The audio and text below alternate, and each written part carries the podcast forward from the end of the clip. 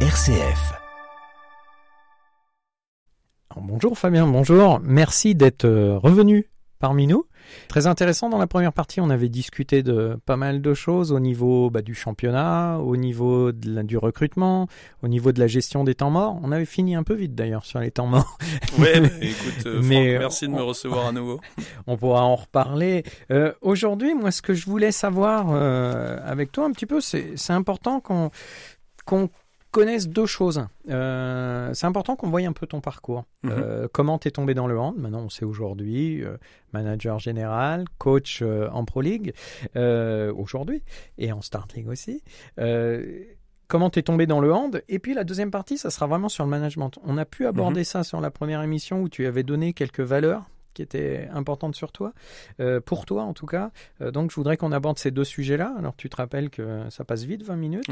Donc euh, tu es à la tête des Septors depuis 4 années pardon, en équipe 1, on va dire, mais le En niveau professionnel. voilà, en niveau professionnel. Avant, avant j'étais déjà euh, l'entraîneur des Septors, qui s'appelait pas les Septors, qui s'appelait le, le Saran Handball, l'USM Saran Handball, qui est devenu ensuite le Saran Loiret Handball, etc. Donc euh, j'ai réellement commencé à entraîner en 2010, Mhm. euh, et nous étions en quatrième niveau dans National 2, donc un niveau amateur, voilà. Donc j'étais pas, euh, j'étais pas formaté, si tu veux, pour entraîner à ce niveau-là, et je pensais absolument pas en faire mon métier. Euh, je, j'étais prof de PS, euh, voilà, et je faisais, j'étais joueur à l'époque en National 2, National 1, euh, ça dépendait des saisons. Et puis, puis quand j'ai arrêté, il s'est trouvé que qu'il y a eu une opportunité au club. Personne ne, ne, Duarte d'Acosta, qui est l'ancien entraîneur à cette époque, avait pour des raisons professionnelles changé de un peu de, de, vie et, il avait lâché euh, l'entraînement et, le club s'était retrouvé un peu en difficulté. Donc il s'était tourné vers moi par hasard un petit peu, et puis en se disant qui pourrait faire ça, et ça m'a plu, les résultats ont été plutôt pas mal, et j'ai continué, et j'en suis arrivé euh, aujourd'hui là, en ayant euh, maintenant, il y a six ans, quitté le, monde de l'éducation nationale, parce que, parce que plus le temps est obligé d'être pro à plein, à plein temps au club. Quoi. Comment ça s'organise justement ta journée à peu près? Est-ce que tu as des journées type Combien? On va Euh, dire, euh, les- t'es t'es loin des 18 heures quand t'étais prof? Euh, prof 18h, on était, un- on était en EPS, on était à 20h, mais, mais euh, c'est pas grave. C'est c'est- Euh, pas méchant hein, quand non, je dis non, ça. je- attention, attention à la corporation. euh, euh, ma femme est encore dans l'enseignement, donc il faut que je fasse gaffe. Non mais je parlais des Euh, heures Non, non, je comprends. de cours. Ouais, ouais, sur le terrain. Non, euh, écoute, la, la, la, la journée type, euh, voilà, on, j'arrive, j'arrive au club à, entre, à vers 9h, voilà, et puis euh, souvent on a des entraînements le matin, on a, je- si je te parle de la journée d'aujourd'hui, euh, on s'entraîne le matin, ensuite on a vidéo, on fait un travail vidéo, on a trois, trois fois une heure de vidéo, trois fois une demi-heure de vidéo par semaine, ensuite l'après-midi euh, il y a une pause, et puis les joueurs, les joueurs reviennent à 16 ou 17 heures ou faire l'entraînement. Euh, et ensuite, on rentre chez soi. Et le problème de ce métier, c'est qu'on ne coupe jamais. Quoi. Je pense que si tu poses la question euh, aux collègues, euh, euh, jamais on coupe. On n'a pas un temps de travail physiquement, mais l'esprit, il est tout le temps absorbé. Le téléphone, déjà, il faudrait réussir à le couper. Et puis, et puis on a une. moi, je, je, peux passer des dîners à la maison où ma femme va me regarder et me dire mais t'es pas là, t'es t'es sur un truc du hand là. Et c'est ce qui est vrai parfois. Donc c'est un un vrai c'est une vraie compétence de réussir à, hum, cloisonner, euh, moi j'ai un peu de mal parce que je, pense que je suis euh, très investi dans ce projet de, hand euh, avec les Septors et que ça me préoccupe beaucoup. Mais, mais voilà, donc te décrire une journée type, ça peut être ça. Euh, je m'accorde le jeudi matin généralement euh, où on s'entraîne pas, où je vais faire autre chose.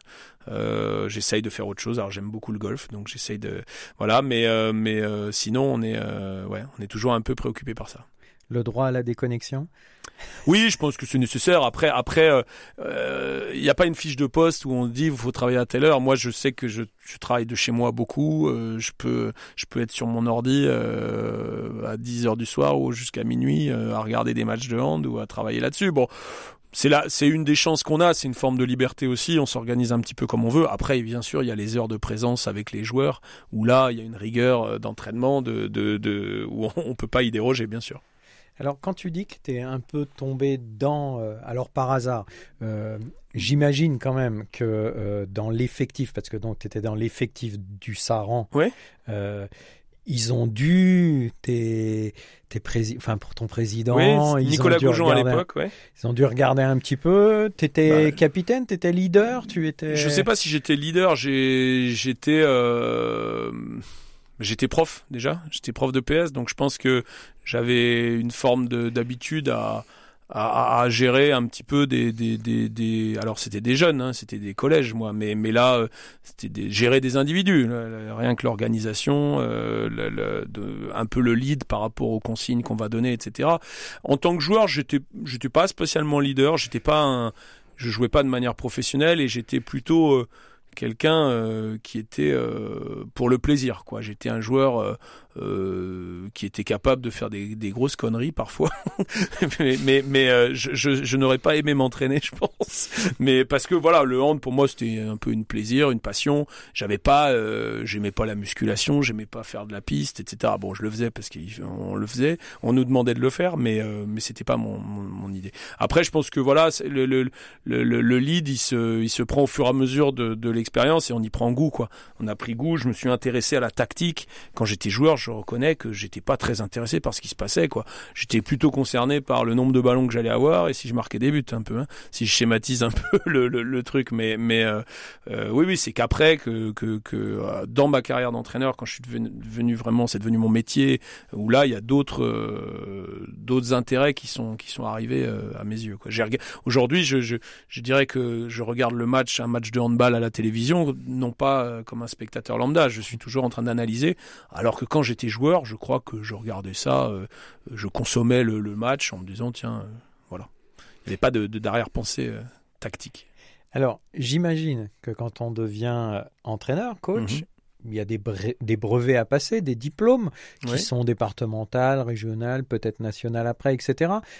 Comment ça s'est passé tout ça? Alors, euh, moi, en étant, en étant euh, professeur d'éducation physique, j'avais passé, euh, j'étais au STAPS, et donc on avait des équivalences pour le, notamment le brevet d'État, ce qui s'appelait le brevet d'État à l'époque. Mhm. Donc j'avais passé un brevet d'État euh, handball, plus ou moins, je veux pas dire par hasard, mais parce que je m'étais dit tiens c'est bien de le faire, alors que j'encadrais pas du tout à l'époque, donc je l'avais eu. Et puis à partir, donc c'est un, un diplôme national hein, qui vous permet de de- de- de- d'enseigner, enfin d'enseigner, de- de- D'entraîner, de- de manière professionnelle, voilà, et ou d'être éducateur du moins. Et puis ensuite, euh, quand j'ai commencé à prendre l'équipe de Saran euh, en 2010, euh, j'ai pu passer le brevet d'état de deuxième degré, donc qui était le niveau euh, supérieur, où là, euh, je l'ai eu et ça m'a permis, grâce à ce diplôme-là, d'entraîner euh, en niveau euh, D1, euh, ce qui, ce qui en 2010 ou 2011, au moment où je l'ai passé, n'était pas du tout un objectif. hein. C'était vraiment, je me dis tiens, je vais le faire, voilà, parce que je, j'avais, j'avais pas d'autres formations à vivre. Et puis, qu'est-ce que j'ai passé? Cette l'année dernière, j'ai passé ce qu'on appelle le master coach. Alors là, c'est l'EHF, donc c'est la, la fédération internationale européenne, pardon, qui est le diplôme le plus haut aujourd'hui pour les pour les entraîneurs, qui permet d'entraîner en Coupe d'Europe. Bon, aujourd'hui avec Saran, on n'est pas concerné, mais euh, c'est toujours bien de passer ces diplômes-là parce qu'au moins c'est fait, quoi. Et sur un plan Voilà. perso alors Oui. Euh, Est-ce que, euh, parce que on parlait euh, la fois dernière du recrutement des joueurs, Ouais. le recrutement des coachs aussi. En Barcelone, enfin on voit bien Kiel, euh, tous ces grands clubs euh, Oui, oui. euh, européens qu'on a la chance de regarder nous aussi à, à la Ouais. télévision, ça c'est très intéressant. Est-ce que ça pourrait être un de tes objectifs ou tu es toujours dans le hand en me disant que tu es dans le hand et que ça durera le temps que ça durera? Alors, très objectivement, je pense qu'un bon entraîneur est quelqu'un de lucide. Et je pense que les clubs dont tu as parlé ne, ne connaissent même pas le, le- la- mon, infime existence. Voilà. Non, non, mais je plaisante. Mais euh, non, je, je crois que ce projet il me plaît. Euh, on est parti de très bas et, et c'en est devenu mon métier. Donc, euh, je, je, je continue à m'épanouir dedans. Euh, si jamais le hand devait s'arrêter. Euh, euh, je, je je sais pas, j'ai des idées, euh, je, je me réorienterais, peut-être que il s'arrêterait euh, ici, peut-être que je pourrais aller ailleurs, je sais pas. j'ai- ça fait 12 ans que j'entraîne ici, euh, euh, comme comme je t'expliquais sur les joueurs, c'est un marché, c'est-à-dire qu'aujourd'hui, euh, il faut que des, des, des, des, clubs te sollicitent. Bon, j'en ai pas, euh, il y a eu quelques fois, il s'est avéré que, que que je suis toujours resté dans mon club euh, de cœur et le projet avançait et, et voilà. Donc ça me plaît euh, je sais pas de quoi l'avenir sera fait mais pour l'instant le hand me plaît. Après euh, après j'aime bien euh, il y a plein de trucs que j'aime bien faire. J'aime bien bricoler j'aime bien je, je, si j'avais rien à faire je crois que je retaperais des maisons. Ça, ça, ça me plaît beaucoup. Mais aujourd'hui j'ai pas du tout le temps de le faire. Donc je sais pas de quoi l'avenir sera fait mais j'essaye de pas de pas trop me focaliser là-dessus quoi. Si on aborde le management oui. Alors le management, tu donnais euh, quelques valeurs qui étaient chères à tes yeux euh, euh, lors de la précédente émission. Bah, je, vais te demander d'en reciter quelques-unes. Ouais, non, le, j'ai parlé, on avait parlé de, je crois, d'empathie, de, bienveillance dans les premières relations qu'on pouvait avoir avec un joueur. C'est ça. Je pense que c'est important. Après, si tu veux, je sais pas si je suis exemplaire au quotidien. C'est-à-dire que si tu discutes avec certains de mes joueurs, ils vont peut-être peut-être te dire euh, de l'empathie, j'en, j'en ressens pas ou des choses comme ça parce que euh, tu crées tu crées des liens avec euh, des joueurs et, la difficulté c'est de ne pas tomber dans l'affect. C'est-à-dire qu'il y a des joueurs avec qui on a des relations privilégiées, évidemment, pour, pour différentes raisons. Et plus on, plus on les connaît et plus on va euh, aller vers certains. Et c'est ça le risque, c'est que certains se sentent mis de côté pour différentes raisons. Pour des, parfois des raisons sportives, parce qu'ils sont moins performants, ou des raisons humaines, parce que vous n'avez pas forcément les mêmes centres d'intérêt. Euh, donc la première chose, c'est déjà d'aller vers, d'aller vers le joueur et de lui renvoyer quelque chose. Ça, ça je pense que c'est essentiel. Euh, dans, après, dans le management, il y a, il y a tellement de d'outils, hein, c'est ça, c'est enfin la, définition, ce serait un ensemble d'outils à disposition pour pour euh, gérer des salariés euh, ou des joueurs ou des voilà. Euh, il y a des choses qu'on fait de manière calculée. Euh, et il y en a qui sont beaucoup plus euh, non maîtrisées, je dirais. Euh, c'est ça la difficulté. Alors, vous, les, dans les choses non maîtrisées, vous avez votre personnalité qui ressort. Moi, je, je, je suis, je communique pas mal avec avec des joueurs. Mais comme je communique bien avec certains joueurs, peut-être que d'autres ont le sentiment que je ne communique pas avec eux. Et, et si je communiquais avec personne, ces joueurs-là ne seraient pas impactés. Euh, Aujourd'hui, ils doivent se dire mais pourquoi il parle beaucoup à lui et pas à lui? Donc ça, je suis en train de faire euh, ma, ma, pas ma psychanalyse, mais mon autocritique en même temps que je te dis ça. Donc peut-être que je vais y penser la prochaine fois que je vais voir les joueurs. Mais mais euh, tu vois, c'est ça qui est dur. Donc moi, voilà, j'attache de la de la valeur à ça. Après je pense que dans le dans le management, là où, où peut-être euh, moi je suis euh, perfectible, c'est peut-être dans la dans la dureté parfois. Il faut il faut savoir être dur avec certains joueurs euh, qui ont besoin de ça. Euh, moi, je suis plutôt dans la, la, comment dire, la responsabilisation des joueurs. Je vais, je vais, je vais lui dire, t'as pas été performant, euh, remets-toi en question, etc. Et certains vont avoir sur ce joueur-là un, fonctionnement beaucoup plus rigide, en, punissant, en sanctionnant. Et, sur certains, ça fonctionne. Et peut-être que moi, j'ai du mal à toucher ces joueurs-là, qui attendent schématiquement certains joueurs euh, issus des, des, des, des, pays, par exemple de ex-Europe de l'Est, ont des fonctionnements beaucoup plus rigides. Ils attendent, ils attendent de vous euh, quelque chose de très directif. Euh, alors que les latins sont beaucoup plus dans l'échange, etc. Alors je veux pas faire de, de, de réduction euh, par rapport aux origines, mais, mais vous vous rendez compte qu'en France, euh, un pays, euh, pays des droits de l'homme, euh, où la parole est ouverte, les Français vont euh, vont accepter, les, les, les, les, joueurs français aiment bien verbaliser, avoir ces notions de management participatif, etc. Que certains joueurs, alors il, semblerait, j'en ai jamais entraîné, hein, mais, mais des joueurs d'origine russe, eux comprennent pas du tout ça. C'est-à-dire que le chef, il a dit ça, on fait. Voilà. Aujourd'hui, je pense que je vais pas rentrer dans les conflits, mais je pense que si si si les soldats russes étaient euh, euh, adeptes du management participatif, je suis pas sûr qu'ils partiraient à la guerre. Mais euh, on est d'accord. Donc voilà voilà un peu. et après chacun a sa personnalité. Moi, je suis plus comme ça. Je sais que parfois j'aime que les joueurs me disent des choses qui font mal à entendre mais je préfère qu'ils me les disent. Donc on a déjà verbalisé là-dessus avec certains joueurs et je remercie ces joueurs-là de m'avoir fait mal parce que c'est dur à entendre. Mais si vous restez dans votre certitude et que vous pensez euh, qu'ils ont tort, ben ça a une limite. Donc euh, le, problème c'est le signal d'alerte. À quel moment euh, vous êtes capable de vous rendre compte que. Donc il faut qu'il y ait souvent un élément extérieur qui vous le dise. Parce que quand vous êtes dans votre quotidien, euh, voilà, vous, vous pensez pas que c'est votre faute, quoi.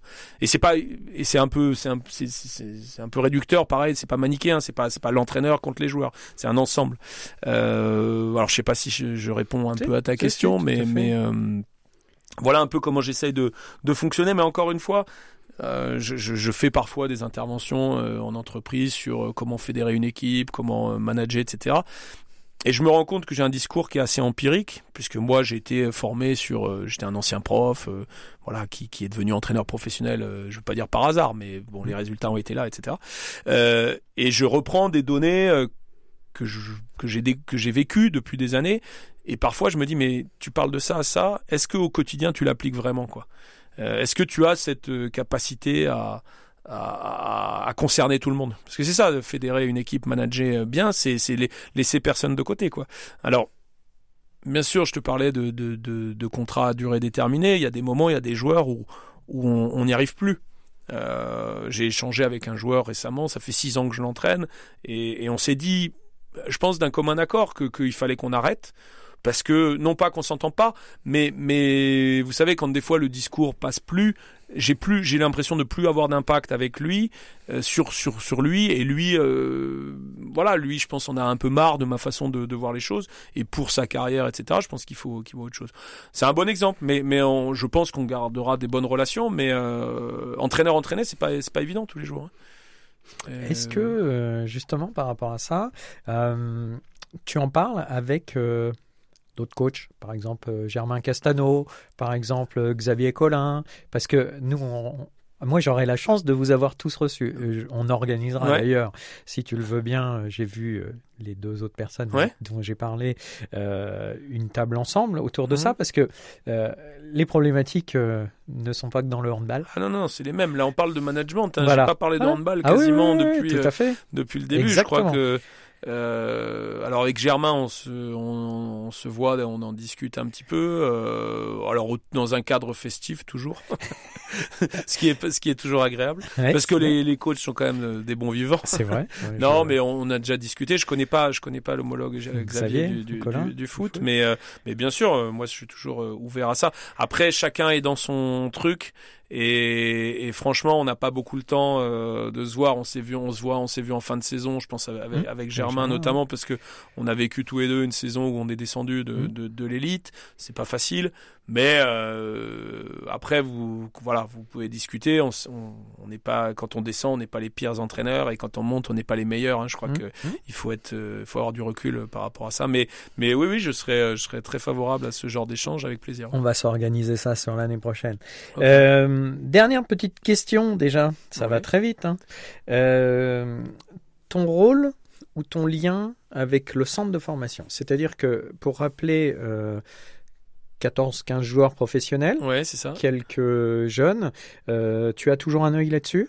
Oui, alors euh, le, le, le, comme tu dis, mon effectif aujourd'hui il est composé de 14 joueurs professionnels, dont deux jeunes qu'on vient de signer professionnels. Euh, donc on était à 12, on est passé à 14, plus je vais dire deux ou trois joueurs du centre de formation qui nous accompagnent au quotidien dans les entraînements. Ensuite, à chaque fois qu'il y a un blessé, je garde toujours ce groupe de 15-16. Donc à chaque fois qu'il y a un blessé, mécaniquement, le jeune du centre de formation, un jeune du centre de formation monte. Donc là-dessus, euh, il y a un lien direct. Ensuite, euh, en étant manager général de la structure, euh, j'avais recruté euh, Jérémy Roussel, qui est un entraîneur aguerri, euh, qui a fait le choix de nous rejoindre l'année dernière pour venir être directeur du centre de formation. Et du coup, on échange beaucoup sur la formation justement des jeunes, les perspectives de contrats professionnels, pourquoi pas pour certains. Donc oui, il y a un lien. Euh, ce club, il a besoin d'avoir un centre de formation pour alimenter cette équipe pro avec des jeunes euh, formés localement ou, ou plus loin dans, le, dans la France. Mais euh, bien sûr, on, on, on développe. C'est la première année où, où, on a un agrément fédéral. Euh, donc on est, content, on est content de, de, de, de, de pouvoir utiliser cet outil. Ouais. Merci beaucoup Fabien. Euh, à une prochaine fois alors. Avec plaisir. Avec Allez, plaisir. au revoir, à bientôt. Au revoir.